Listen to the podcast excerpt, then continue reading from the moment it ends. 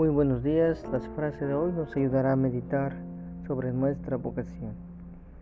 Pierden la vocación los que cortan su relación con Dios, que es quien llama y da la gracia de perseverar en el camino que les ha trazado. Hoy la frase nos dice, el apego a las cosas materiales y el afecto a la familia son dos escollos que pueden quebrantar el llamado de Dios. Que tengas excelente día.